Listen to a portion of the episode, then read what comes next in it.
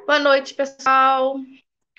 Sejam todos bem-vindos é, para mais uma roda de conversa sobre o Livro dos Espíritos. Estamos aqui mais uma vez, mais uma segundona, começando. Então, vamos iniciar com uma prece, e a gente entra no livro.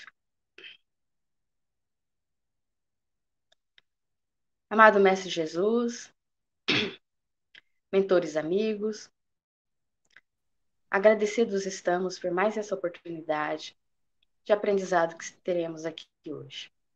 Mais uma oportunidade de, ele, de elevarmos nosso espírito ao conhecimento, a termos essa oportunidade de ganhar mais conhecimento para essa vida e para as próximas. Possamos ter uma boa noite, um bom entendimento de tudo que aqui foi dito e levarmos esse para nosso dia a dia. Obrigada, que assim seja. Boa noite, Rosângela, tudo bom? Bom, nós estamos na terceira parte do Livro dos Espíritos, nós estamos estudando as leis morais, e hoje nós vamos entrar no capítulo 10 da Lei de Liberdade. Dentro dessa lei de liberdade, nós vamos estudar liberdade natural, escravidão, liberdade de pensar, liberdade de consciência, livre-arbítrio, fatalidade, conhecimento do futuro, resumo teórico do móvel das ações do homem. Para começar, vamos de liberdade natural. 825. Haverá no mundo posições em que o homem possa jactar-se de gozar de absoluta liberdade? Não, porque todos precisais uns dos outros, assim os pequenos como os grandes. Então haverá no mundo alguma posição em que o homem possa se vangloriar, se, se, se achar, sim, de absoluta liberdade ah, só dele. Aí ele fala que não, porque nós estamos aqui na Terra todos juntos, porque um precisa do outro para crescer, para se elevar mais. Então, sozinho você não vai conseguir ter um, esse, esse progresso, essa elevação, porque você precisa estar com o outro para poder aprender mais. Alguém quer comentar mais alguma coisa? Márcia, quer complementar? Alguma pergunta, dúvida?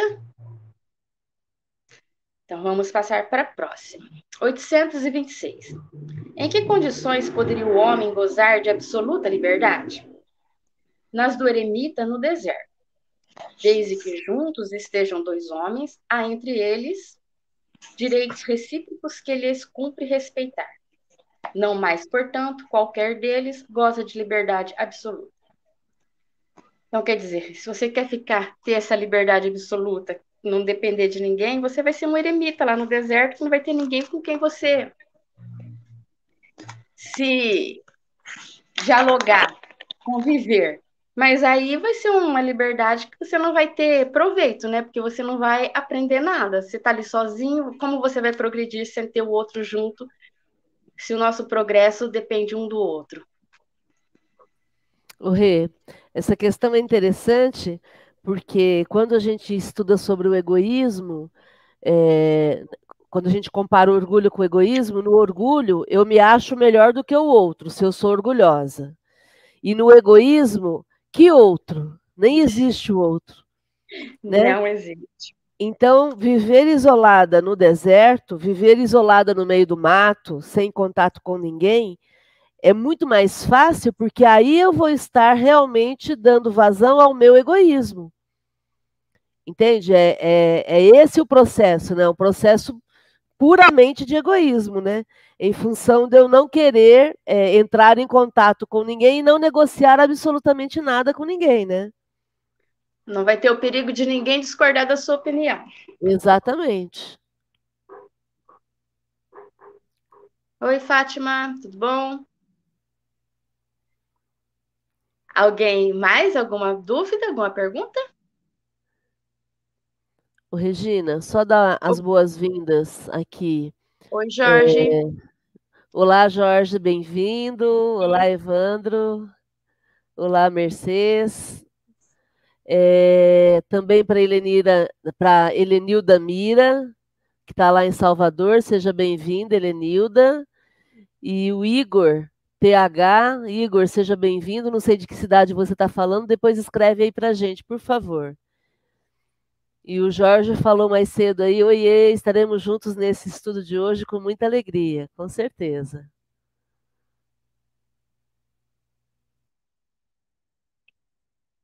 Podemos ir para outra pergunta? 828. Como se pode conciliar as opiniões liberais de certos homens com o despotismo que costumam é 827, exercer... Regina.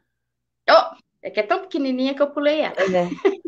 827. A obrigação de respeitar os direitos alheios tira o homem ou de pertencer-se a si mesmo? De modo algum, porquanto este é um direito que lhe vem de natureza.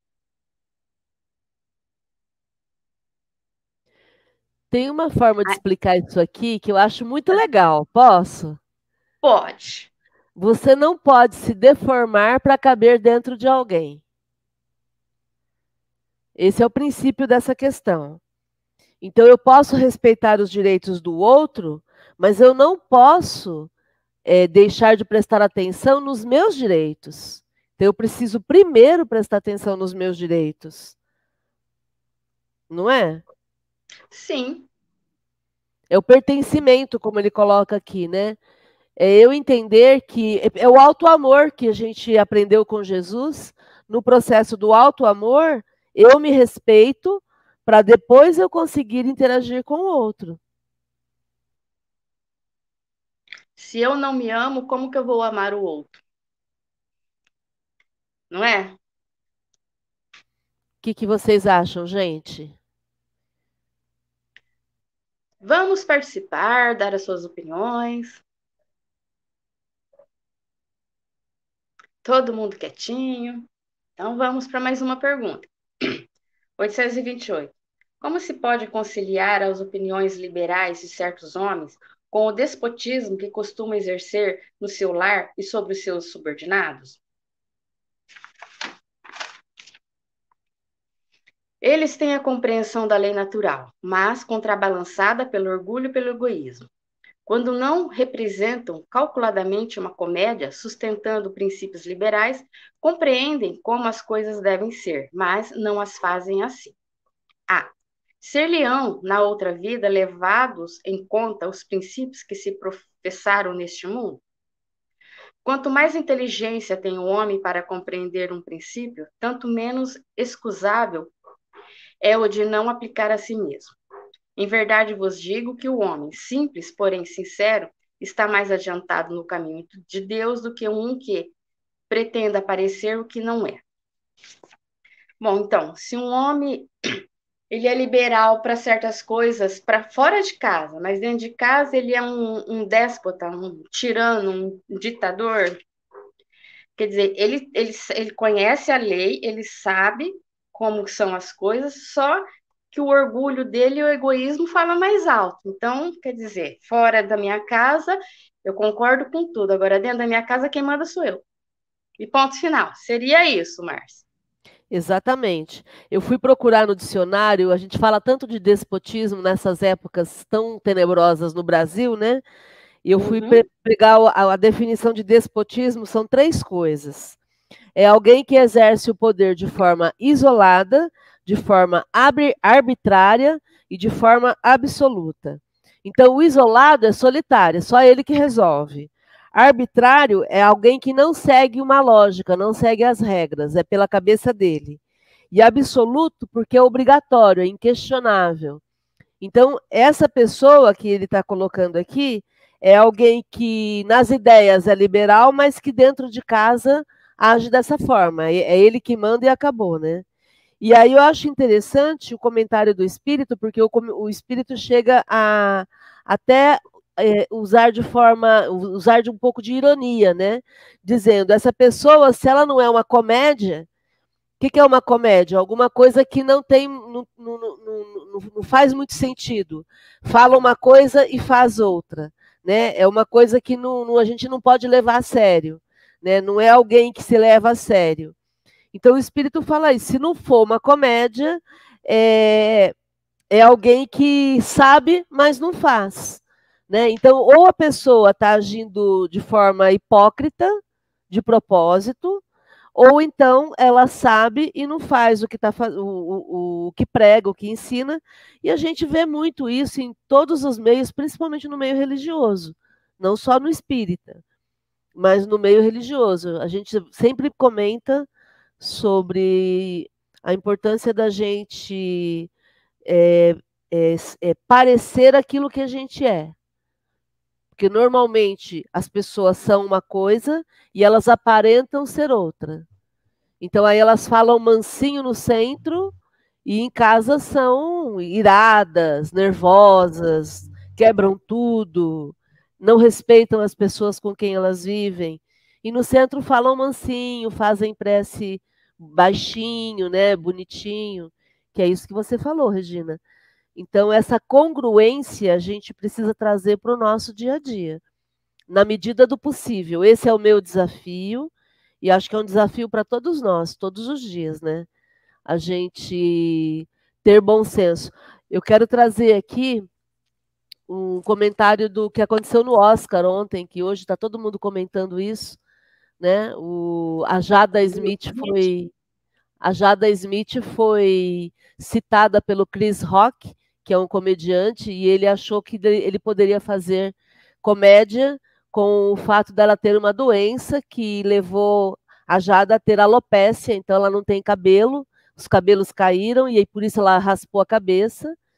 E, e ele brincou com isso, né? É, é, falando lá do G.I. Joe, Joe, né? Que é um outro filme onde eles são todos carecas, né? E, uhum. E o Will Smith subiu no palco e, deu um soco na, no Chris Rock, né? E, e a, a gente às vezes fica pensando, né? E aí, né? Quem que tá certo? Quem que tá errado? Quem brinca com aquilo que não, que não é para brincar, tá errado. Né? Brincadeira onde alguém sofre não é brincadeira. Brincadeira que gera sofrimento não é brincadeira.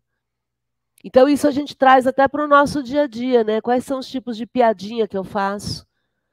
Quais são os tipos de brincadeira que eu faço? Sejam brincadeiras de. Eu vejo muito isso no, no, nos vídeos da internet, né? Forma do corpo, o jeito que a pessoa fala, o jeito que a pessoa anda, é, as doenças que a pessoa tem. Quer dizer, quem sou eu?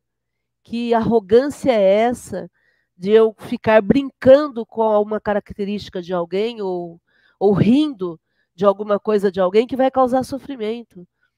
Eu acho que tudo começa por aí, por a gente começar a rever os nossos valores. Ah, mas isso é mimimi. Então, se é mimimi onde alguém está sofrendo, é o mimimi que faz sofrer, pronto. Não vou ficar é, é, classificando aqui. O que a gente precisa é tomar jeito, é aprender a ser gente, aprender a ter respeito, como nós vimos aqui. Se tem duas pessoas a gente tem que respeitar os direitos do outro. Acabou. Essa questão 700, 826 acaba com essa discussão. Na 826, tem duas pessoas reunidas, os direitos são recíprocos. Se eu estou machucando alguém, eu estou errando. É uma atitude equivocada. Ah, mas o Will Smith não deveria. Sim, não deveria, concordo. A agressão nunca resolve. Eu fiquei pensando os Estados Unidos, que é um país muito pró-arma, vocês já imaginaram se o Will Smith estivesse armado? Eu fiquei pensando nisso. Ele assassinar o, o outro comediante ao vivo e a cores, com transmissão mundial. Fiquei pensando nisso, falei assim, percebem como é o risco? Então, só queria trazer essa questão, porque está todo mundo comentando sobre isso, e a gente precisa ter é, é, opinião sobre essa questão por conta do abuso. Eu queria é comentar. Ele... Pode falar, Ria. Não, sobre essa. Você falou sobre a opinião que a gente tem sobre os outros. Eu sempre usei meu batom vermelho, né? Que nem eu falo, meu vermelho é biscatão. É meu vermelho. Aí uma vez aí no GO, uma pessoa veio falar para mim: Ai, você não deveria usar batom vermelho. Vermelho não fica bem em você. Eu falei para ela assim: falei, olha, Pode ser que não fique bem, mas eu gosto e eu vou continuar usando. Ela nunca mais falou nada. Ela não gosta, é a opinião dela. Agora vem falar para mim, não usa mais, porque não fica bem você batom vermelho. Falei, você pode não gostar, mas eu gosto do meu batom vermelho e eu vou continuar usando o meu batom vermelho. Ainda brinquei com ela, falei, é o meu vermelho biscatão e eu vou continuar usando. Aí ela ficou meio sem graça e não falou mais nada. Ela não é, frequenta mais. E aí também a gente revê os, os nossos xingamentos, né, Rê? É. Porque tam, também, como que eu vou me referir a isso? Né? Para a gente poder, é, é, no, no, nosso, na nossa comunicação, manter todo o nosso cuidado para poder fazer o acolhimento a todo mundo. Né? Apenas aproveitando a, sua fala para a gente aprender juntos, né? Por exemplo, eu tive que aprender a, a, na, no meu trabalho até muitas palavras eu tive que parar de usar e que eram palavras que eu usava normalmente. Eu achava que estava tudo bem, porque eram aceitas pela, pelo momento em que a gente vivia, né? Porque às vezes as pessoas falam isso, ah, mas é, antigamente se fazia brincadeira com as pessoas e ninguém falava nada. Então, mas estava errado. Essa é a questão. Ah, mas também antigamente se xingava, se usava xingamentos e estava tudo bem. Então, mas estava errado. Então eu vou corrigir. Eu sempre brinco com isso. Eu fui loira por 24 anos e eu fazia piadinha de loira. E eu achava isso normal, que era tudo bem. Eu me divertia com isso. Hoje eu tenho vergonha, mas eu falo, porque eu tive que me adequar. Eu tive que entender, puxa vida, como que eu não enxergava isso? Percebe? Então, eu acho que essa revisão da forma como a gente funciona, faz parte do nosso progresso. E aí, na liberdade, eu preciso entender se eu não estou, na minha liberdade, se eu não estou ofendendo alguém, né? Então, eu falei, eu falei desse jeito do batom porque ela deu a entender que a cor vermelha não era. Falei, não, é vermelho biscatão, mas eu gosto e eu vou continuar usando. Não me importa se é vermelho ou não. não falei alto assim para ela, mas eu falei, olha, você vai desculpar, mas o meu vermelho eu vou continuar usando. Fala, Adriana. Você ia falar? Não, só em relação ao que você falou, ela quis dizer que não era lugar nem hora, né? No isso, caso. Você, é, isso. lugar nem hora, sendo que tem em qualquer lugar que você pode é teu, você faz o que você quiser. E o que eu ia comentar antes, em relação ao Smith, que ele não, como se diz, ele estava ao vivo, ele fez, eh, foi um impulso dele, como se diz, ele não teve tempo de pensar, recuar e não fazer o que ele fez. Tanto é que depois ele pediu desculpa, né? Ele pediu desculpa pelo ato dele, mas se é o que você falou, se ele tivesse armado, não teria como voltar atrás a ação que ele fez. Por isso que a gente fala que a arma ela é uma solução definitiva para algo que pode ser transitório. Por isso que a arma é tão perigosa. Porque depois que você dá um tiro, já era. Entendem? Então, por isso esse cuidado e, e, e por isso se questionar essa questão do posse de armas, né? O Rê, deixa eu dar boa noite aqui para Bruna Batista de Rio Preto, a nossa advogada, para dona Elídia Augusto, seu José Ferreira aqui de Rio Preto também, bem-vindos. Ururaí Barroso, também de Rio Preto, bem-vindo. A Maria das Mercês Lopes Carvalho, felicidade, bem-vinda também, Mercês, que está tá aí com o Jorge Evandro. Ururaí falando do vermelho biscatão só no geol, exatamente. Essa outra pessoa deve usar o bege invejão, verdade. o nude, né? O famoso nude. O isentão. Bom, aí a, a questão aqui, ser leão na outra vida levado em conta os princípios que professaram neste mundo? Quanto mais inteligência tem o homem para compreender um princípio, tanto menos excusável é a ação que aplica em si. Quer dizer, quanto mais inteligência tem o homem, menos desculpa ele tem pelos atos que ele faz, né? Se ele conhece, se ele tem o conhecimento, ele não vai usar a desculpa de que, ah, eu não sabia que isso não podia fazer. Ele tem o conhecimento, ele já tinha, ele tem essa inteligência para saber o que, que ele está fazendo não é o certo, né? Aí tem aquela historinha do palestrante que vivia dando lição de moral na palestra, e aí tinha um senhorzinho que ficava sentado lá no fundo do salão e prestando atenção no que o palestrante falava. E aí os dois desencarnaram, e aí o palestrante chegou no plano espiritual, todo desequilibrado, e foi atendido, foi recebido por aquele senhorzinho super acanhado que ficava lá no fundo, e aí o palestrante ficou indignado, né? Como assim? Eu, que era palestrante, desencarnei e o senhor vem me atender, vem me socorrer. O senhor está melhor do que eu. Como que isso é possível? Se eu estudava tanto, o que, que o senhor fez? Que o senhor mereceu ter tanta luz e eu estou tão apagadinho assim. E aí o senhorzinho falou assim: ah, eu fazia o que o senhor mandava. Simples assim. Então, o que faz de diferença é aquilo que eu sei e aplico, não apenas o que eu sei, né? que eu sei a teoria. O livro Voltei fala muito bem isso, né?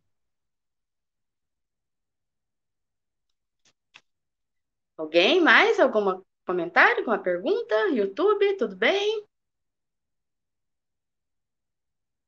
Então, agora nós vamos para o subtítulo Escravidão. Alguém poderia ler, por favor, a 829?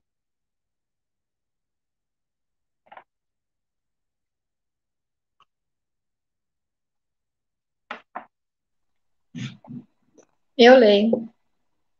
Obrigada. Escravidão. Escravidão. Haverá homens que estejam naturalmente destinados a ser propriedade de outros homens? Toda sujeição absoluta de um homem a outro homem é contrária à lei de Deus.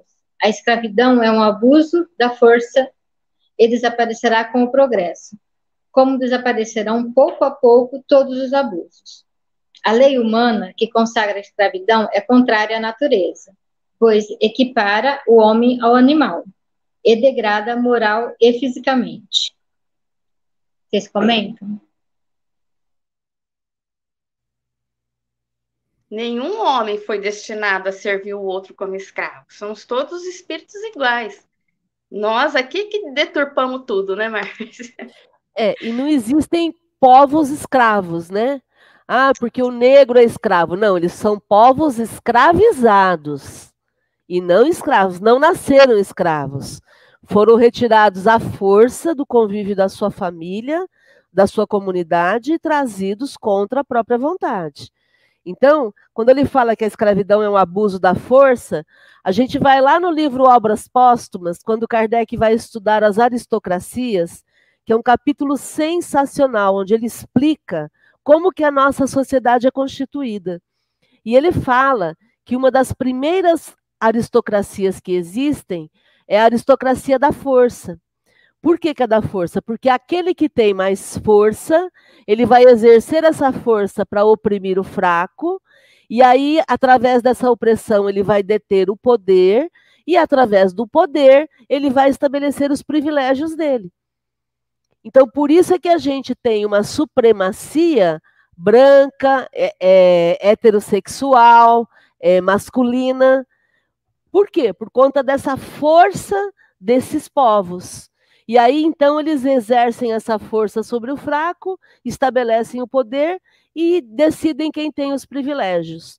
E a partir daí, eles não vão abrir mão dos privilégios. Esse que é o ponto. Ninguém que detém privilégios vai abrir mão dos privilégios que tem. Por isso é que a gente precisa fazer cada vez mais essa, é, é, é, essa explicação do que está acontecendo na, com a nossa humanidade, para que as pessoas entendam e para que elas modifiquem as leis, para que elas modifiquem o procedimento.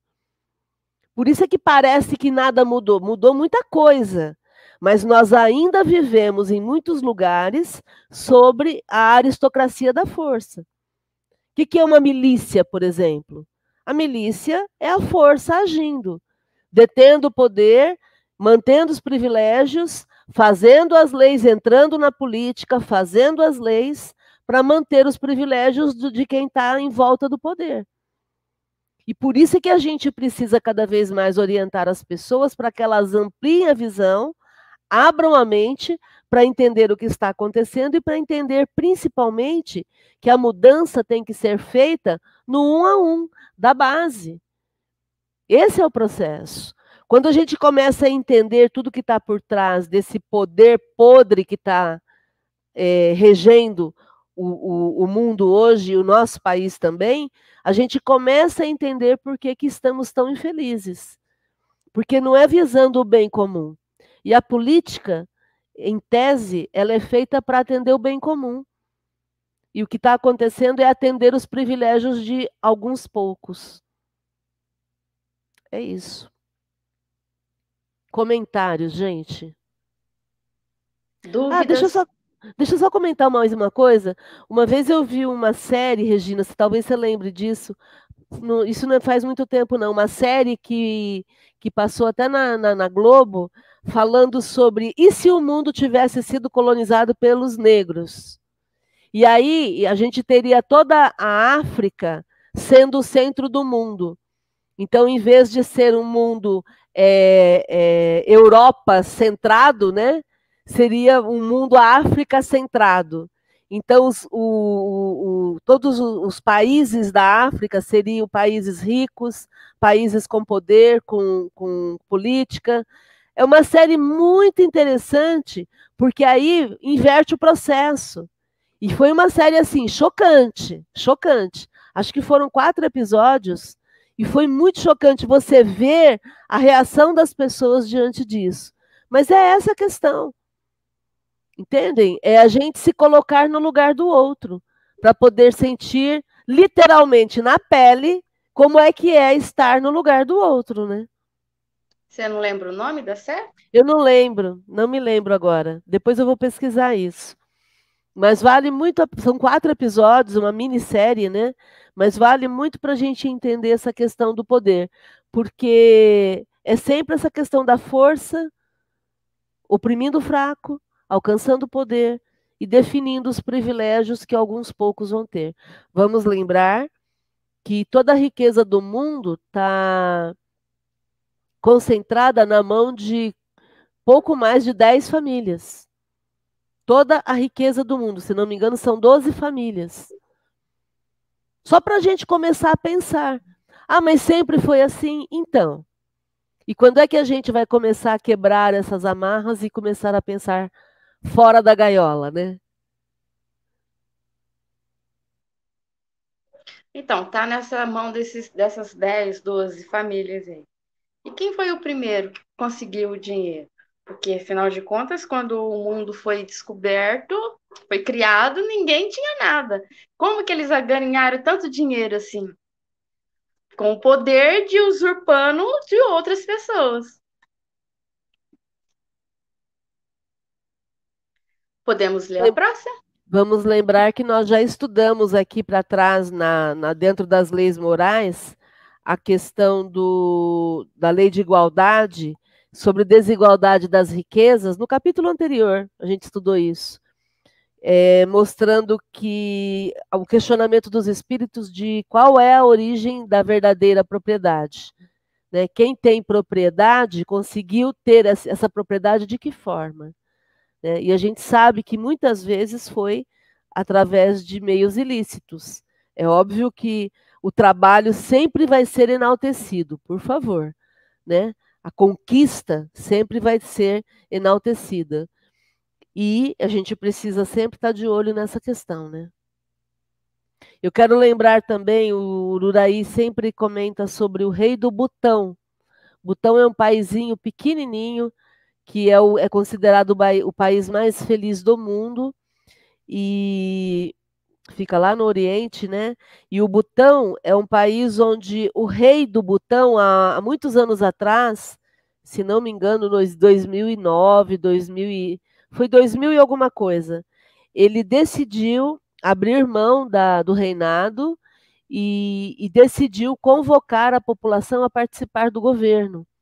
Por quê? Porque ele entendia que é assim que tem que ser, que as pessoas precisam, os súditos precisam fazer parte desse processo, né? Então é um caso à parte de alguém que tinha privilégios e que abriu mão desse privilégio para poder incluir o, a população nesse sentido, né?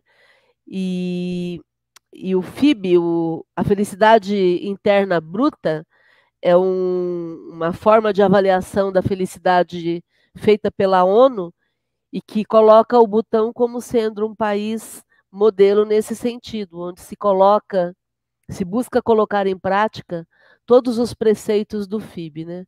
Depois vou pedir para o Duraí colocar aqui para gente, acho que são nove princípios do FIB, é, é dinheiro, é, é, é, é ecologia, dinheiro, é, sociedade, são vários itens, né? Muito interessante.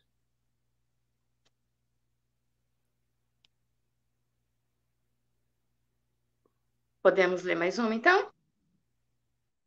830. Quando a escravidão faz parte dos costumes de um povo, são censuráveis o que dela aproveitam, embora só o façam, só o façam conformando-se com o uso que lhes parece natural?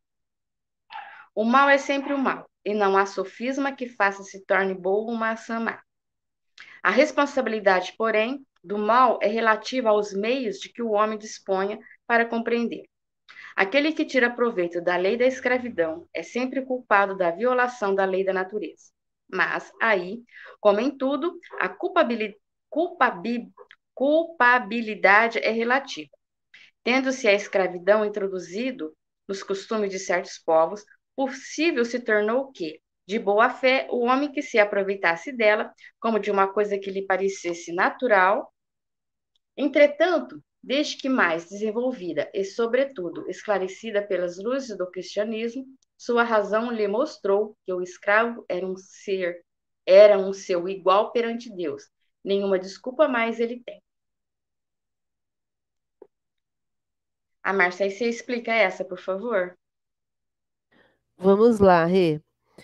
Então, é, o, o Kardec está trazendo aqui a questão, a seguinte questão, tá? Mas e se a escravidão é um costume da, do lugar que eu vivo?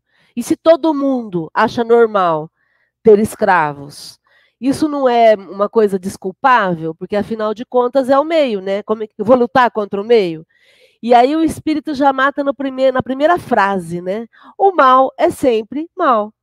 E não há sofisma, quer dizer, não há frase nenhuma, é, é, fala nenhuma que vai transformar em boa algo, alguma coisa que é má. Então, a responsabilidade aí é relativa. Enquanto você não sabe que aquilo é ruim, tudo bem. É até desculpável, você não tem o conhecimento. Mas à medida em que você começa a perceber, à medida em que você começa a entender, você vai perdendo essa relatividade, porque aí você já sabe, mas continua tirando proveito. E aí, quando ele coloca lá no final, com os ensinamentos cristãos, né, os ensinamentos de Jesus, por exemplo, o princípio de igualdade, né? Vós podeis fazer tudo o que eu faço e muito mais, né? Imagine Jesus falando isso, dizendo que todos nós podemos ser um Cristo, ser como ele é. Nesse momento, a razão vai mostrar para a gente que todo mundo é igual perante Deus. E aí a, a desculpa cai por terra. Então não tem conversa. Ah, mas é a sociedade que eu vivo. É a mesma história das piadinhas que a gente estava falando agora há pouco. Ah, mas todo mundo brinca. Então, e aí agora que você entendeu que isso machuca, Agora que você percebeu que isso não é legal, entendeu como é importante mudar? Porque normalmente as pessoas só mudam quando machuca na pele delas, né? Por isso que o processo de empatia é tão importante. Quando eu passo por aquela situação é que eu começo a, a, a questionar, né? Tem uma, uma fala de um filósofo, é, eu acho que é o Eduardo Galeano, que ele diz que. Como é que é que ele fala?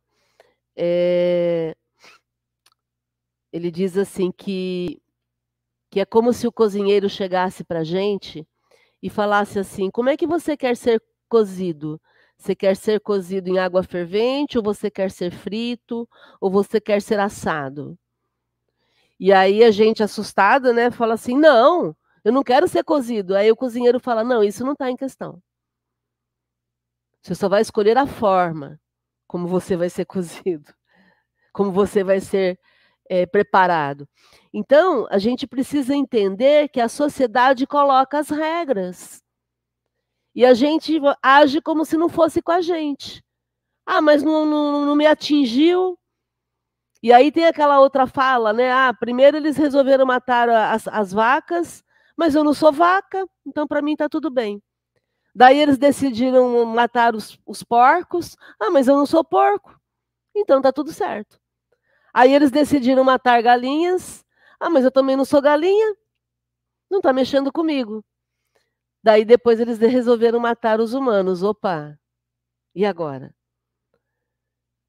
Entendem? Então, é só quando a gente se vê envolvido no processo é que começa a mexer. Por isso a questão da reencarnação. Por isso é que nós passamos por inúmeras experiências, por inúmeros corpos, por inúmeros momentos na vida. Por isso que a nossa vida é um sopro. Nossa, mas eu vivi 90 anos, tá? Mas isso aí dentro da eternidade é um sopro. É um pedacinho. E a gente fica aí todo batendo no peito, né? Ai, mas é, é porque a minha existência, porque a minha vida. O que é que eu tenho que fazer nessa existência? Eu preciso entender que eu tenho direitos e o outro também tem. Pronto. Acabou. Aí vou exercer a lei do amor, a lei de igualdade, né, Regina? Aí a gente vai, vai ficar legal no processo. Aí você falou exercer o direito de todos, eu fico, eu fico imaginando assim, porque tem muita gente que acha que porque é, a pessoa é artista, é famoso, ele não tem defeito, ele não faz nada.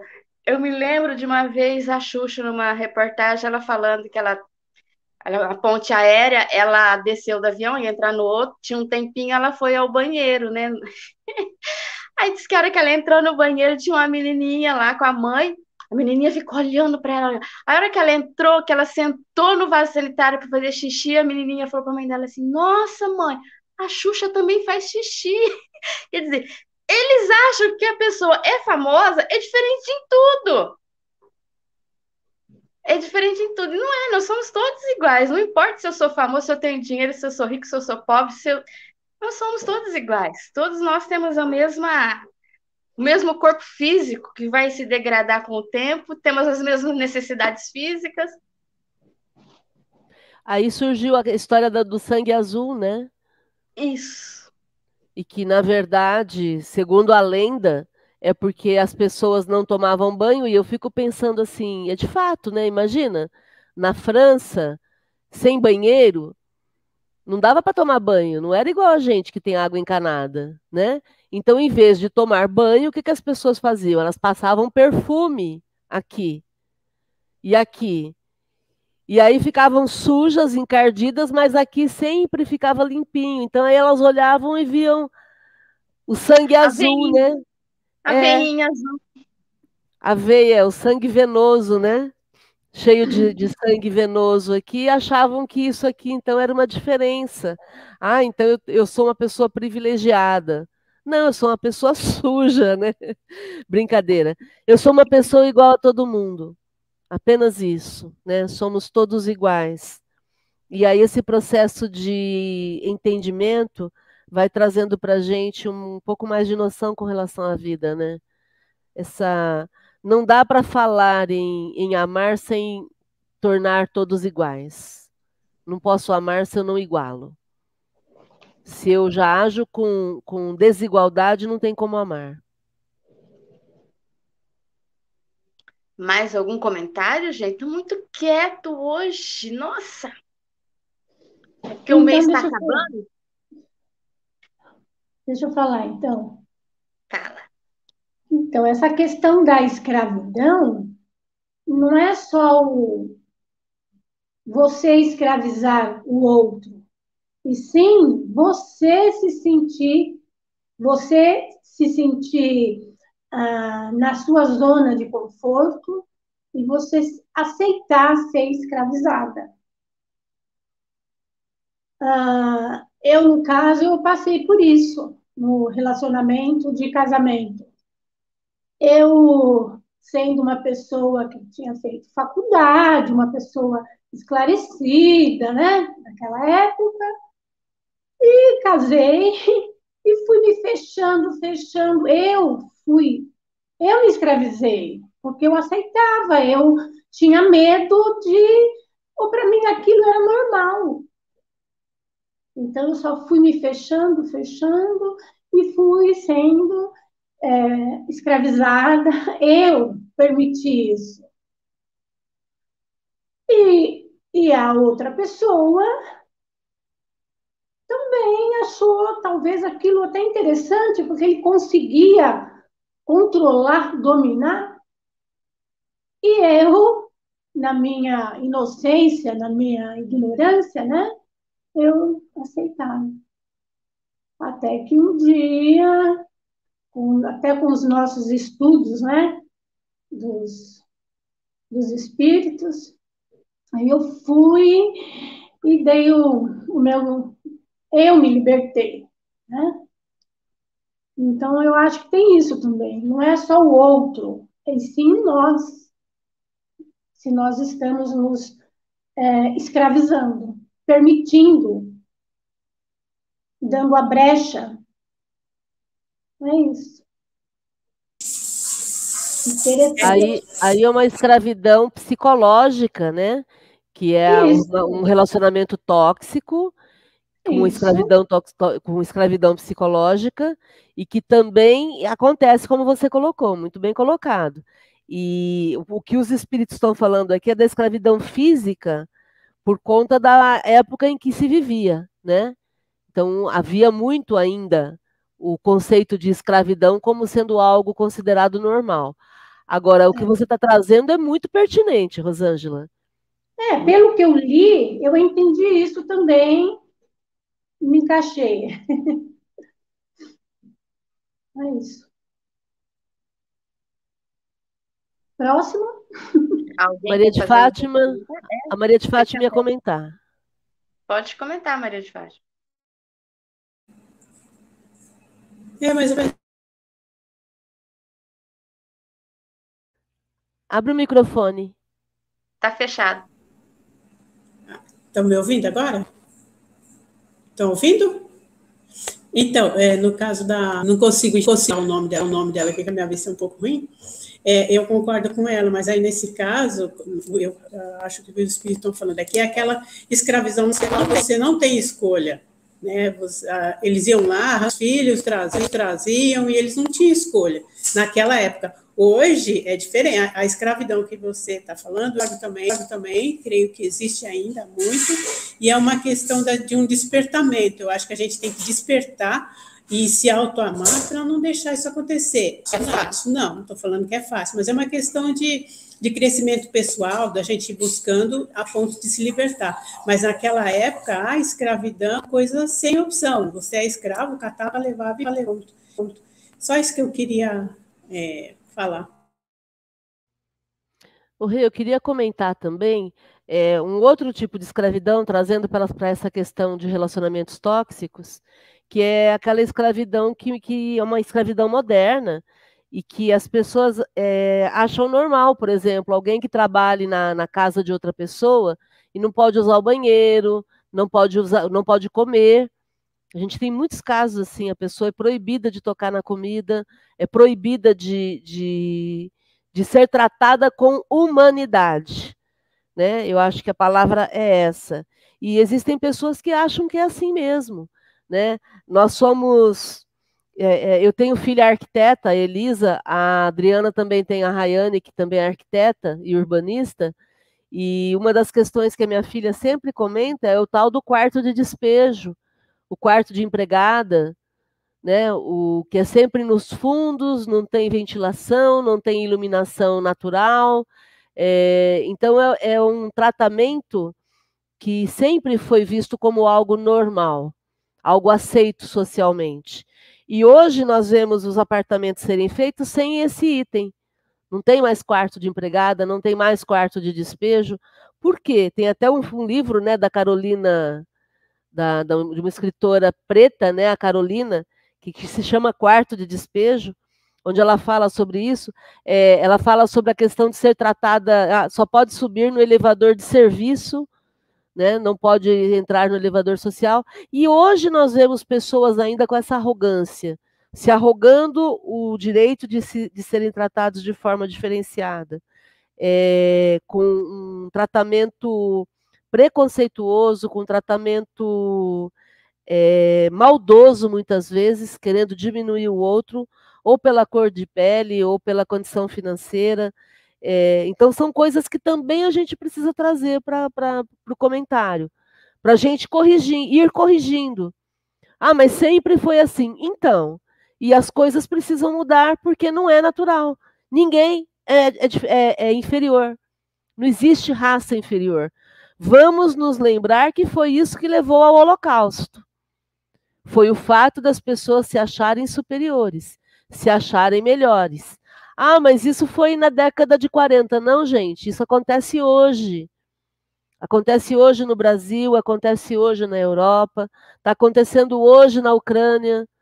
Né? Refugiados que não são brancos não estão sendo acolhidos. Só, só acolhem os refugiados brancos de olhos claros. Então, isso ainda acontece. E a gente precisa falar dessa desigualdade também. Eu, você me fez lembrar quando eu trabalhei no supermercado, há 20 anos atrás, mas ainda, eu acho que ainda é, algumas coisas ainda acontecem. Quando eu entrei lá, eu era meia, diz assim, meia mal vista, porque eu conversava desde o porteiro que ficava lá na sessão que a gente entrava para trabalhar, até com os caixas lá em cima. E lá tinha uma rixa aqui. Quem trabalhava na padaria não podia se dar com, com os frios, que não se dava com o açougue, e eu conversava com todo mundo. Eu para a gente descer do vestiário para o serviço lá, a gente tinha que passar pelo depósito. E eu passava pelo depósito, eu conversava, ia conversando com todo mundo. Aí eu lembro que teve uma vez que teve que trocar o horário que uma entrou de férias e eu fui cobrir o horário dela. E ela entrava às sete horas da manhã. Aí, na hora que eu cheguei, as, as faxineiras estavam lavando os banheiros. Aí eu cheguei, oi meninas, bom dia, bom dia. Uma olhou para a outra, olhou para mim. Você é nova aqui? Falei, não, é que eu trabalho à tarde. Falei, mas por quê? Ela falou assim, não, porque ninguém cumprimenta nós quando entra aqui às sete horas da manhã. Eu falei, acha? Quer dizer, eu acho que ainda tem isso, porque não é mais, eu não convivo mais, né, no, essa, essa parte, eu não trabalho mais assim fora. Mas eu acho que ainda tem, porque às vezes a gente vai no mercado, a gente vê que tem uma um tititi com o pessoal daqui, com o pessoal da lá, o pessoal do caixa, eles têm essa se achar porque eu sou caixa, eu sou melhor do que eu, a faxina, porque eu sou melhor que aquele que trabalha na, na reposição de, na reposição, na, nos legumes. Está todo eu, mundo eu sendo. Tá todo mundo sendo cozido, só que um é com molho branco, outra com molho vermelho, outra com molho madeira, né? rosé, mas não entenderam nada. Não. E, um e pouco... o que me marcou foi isso, que a hora que eu cumprimentei elas, elas, você é nova aqui? Porque ninguém cumprimenta a gente quando entra às sete horas. Eu falei, não, meu bem, não sou nova, não. Mais humanidade, por favor, né, Regina? É. Então vamos ler mais uma. Ah, quer comentar? Alguém ia comentar alguma coisa? Pode falar, Fátima.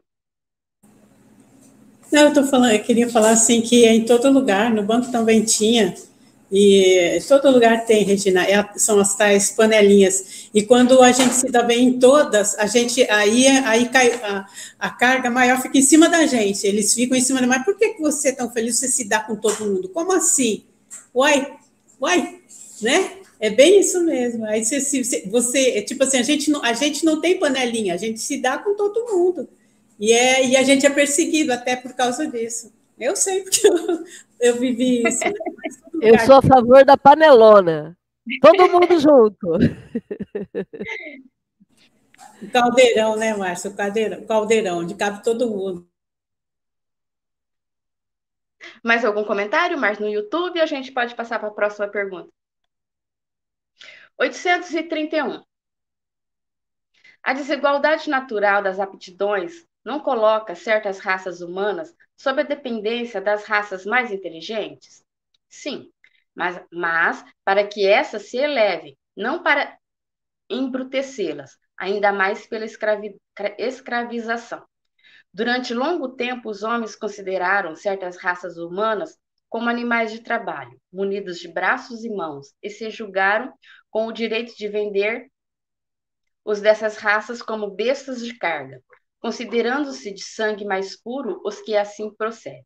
Insensatos, nada vem senão a matéria. Mais ou menos puro não é o sangue, porém o espírito. Quer dizer, a, a, a desigualdade de aptidões existe? Existe.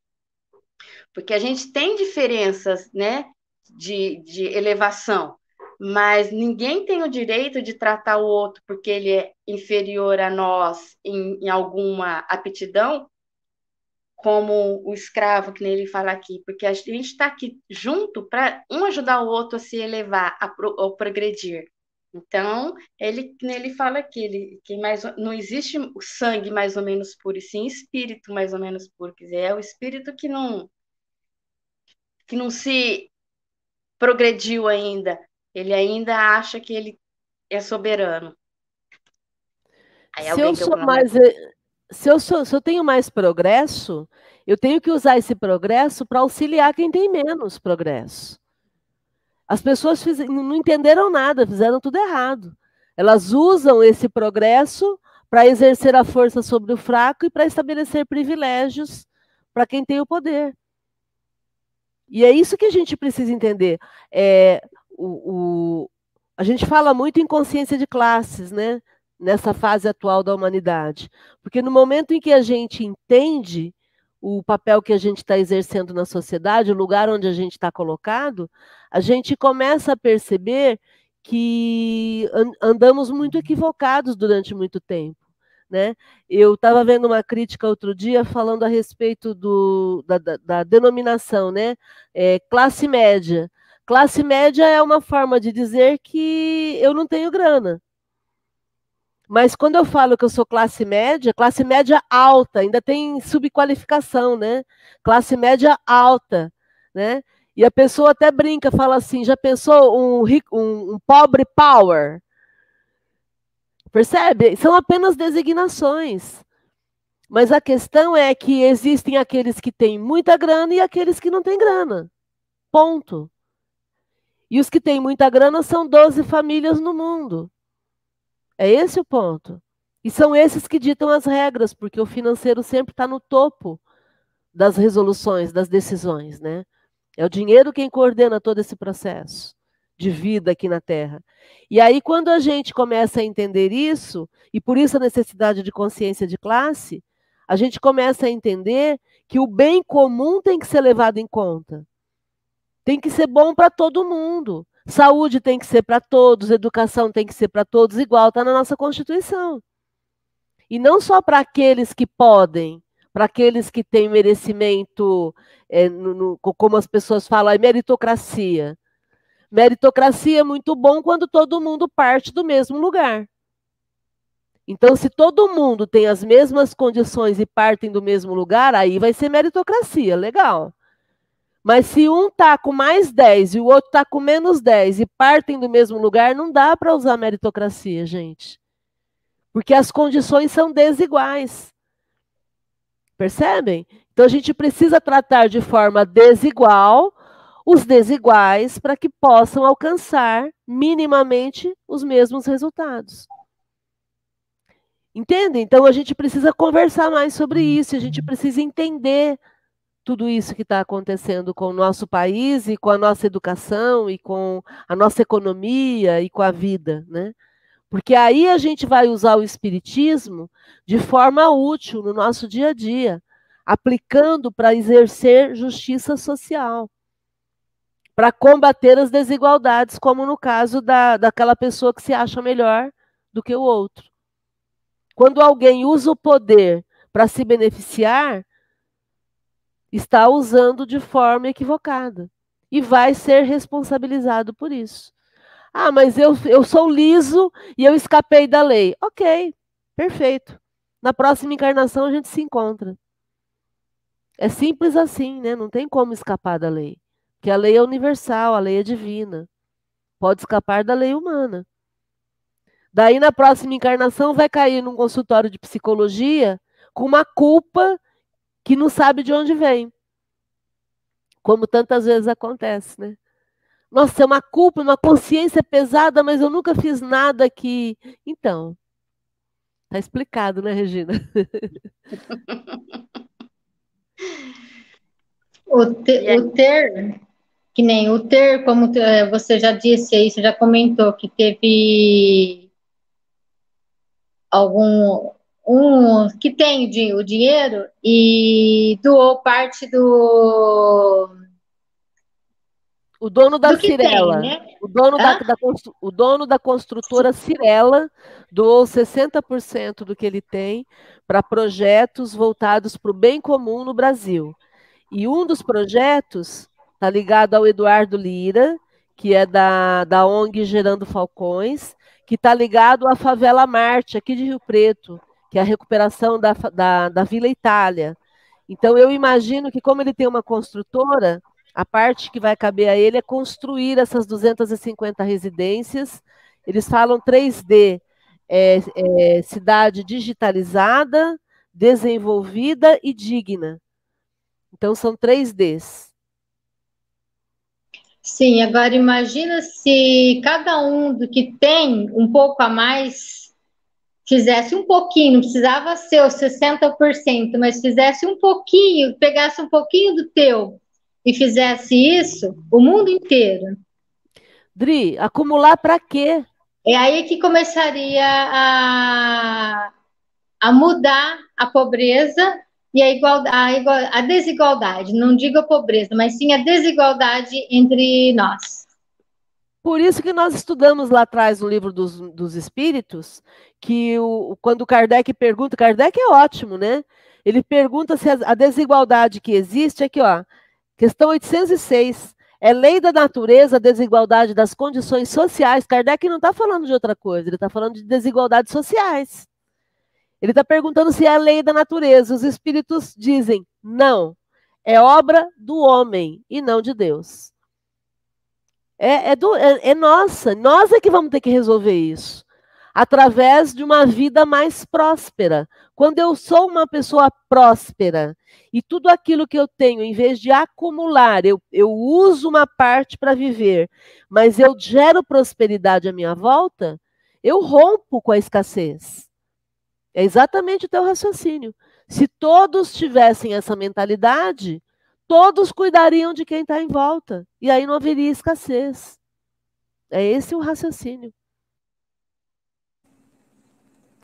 É, Mais alguma pergunta?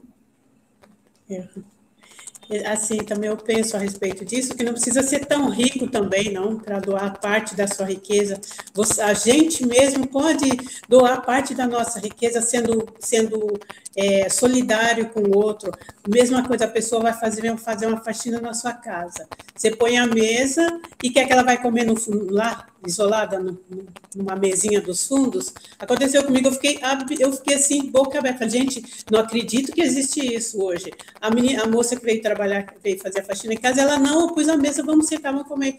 Aí ela não quis, aí ela pegou o pratinho dela, foi sentar lá na, na cozinha. Aí eu peguei meu prato e fui sentar lá junto com ela. E hoje ela senta, ela almoça comigo. Quer dizer, ela nunca tinha visto isso. Quer dizer, então a gente pode, dentro do nosso, da nossa pequenez, a gente pode fazer também essa, essa, esse trabalho, né? Sendo solidário, tendo empatia, se colocando no lugar do outro. Não precisa ter muito dinheiro. Quem tem muito dinheiro faz a parte dele, mas dá para a gente fazer a nossa também, né?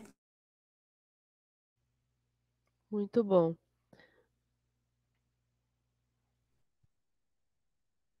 Vamos ler mais uma e acaba esse, esse item aqui. 832.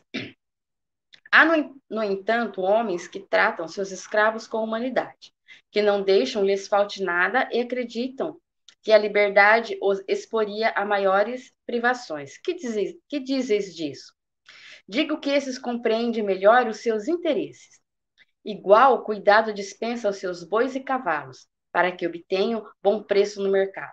não são tão culpados como os que maltratam os escravos, mas nem por isso deixam de, de dispor deles como uma mercadoria, privando-os do direito de se pertencerem a si mesmos. Quer dizer, eles tratam ele bem para na hora de vender ter um preço maior, né, Márcia? Porque eles são bem tratados. Quer dizer, eles não deixam de, de, de ter a mesma culpa.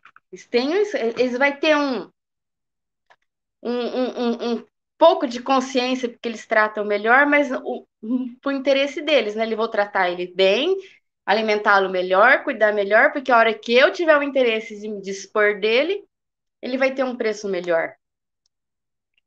Quer dizer, fica na mesma. Eu estou lembrando da imperatriz Teresa Cristina, né?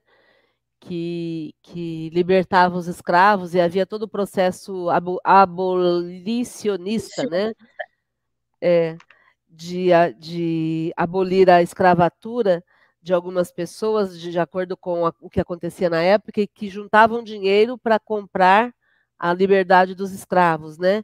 É esse o processo. E hoje não é muito diferente. O que, que a gente está fazendo aqui?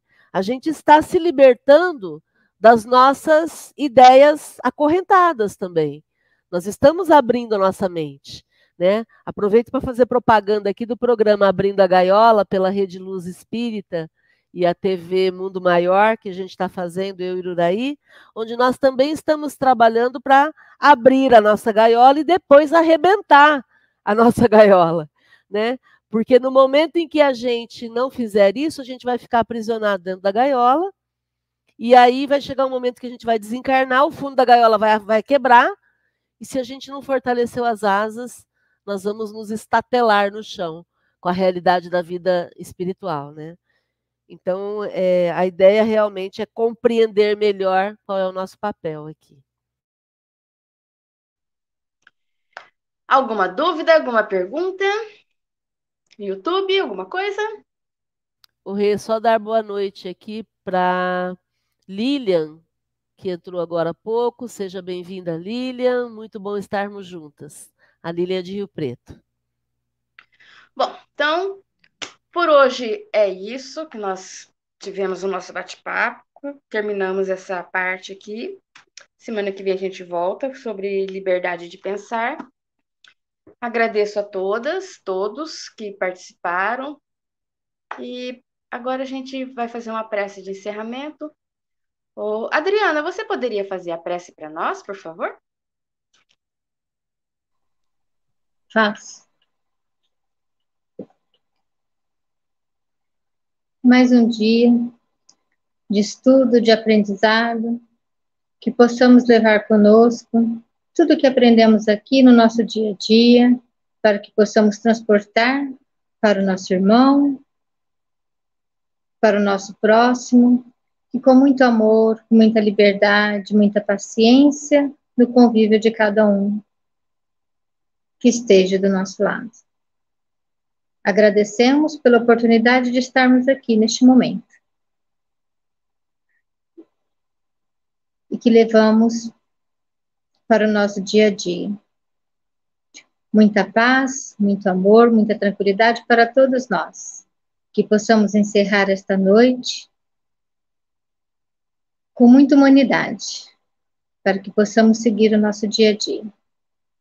Gratidão por tudo, gratidão pela presença de todos. Que tenhamos uma noite tranquila. Que assim seja. Boa noite. Boa noite. Tchau, gente. Até quarta.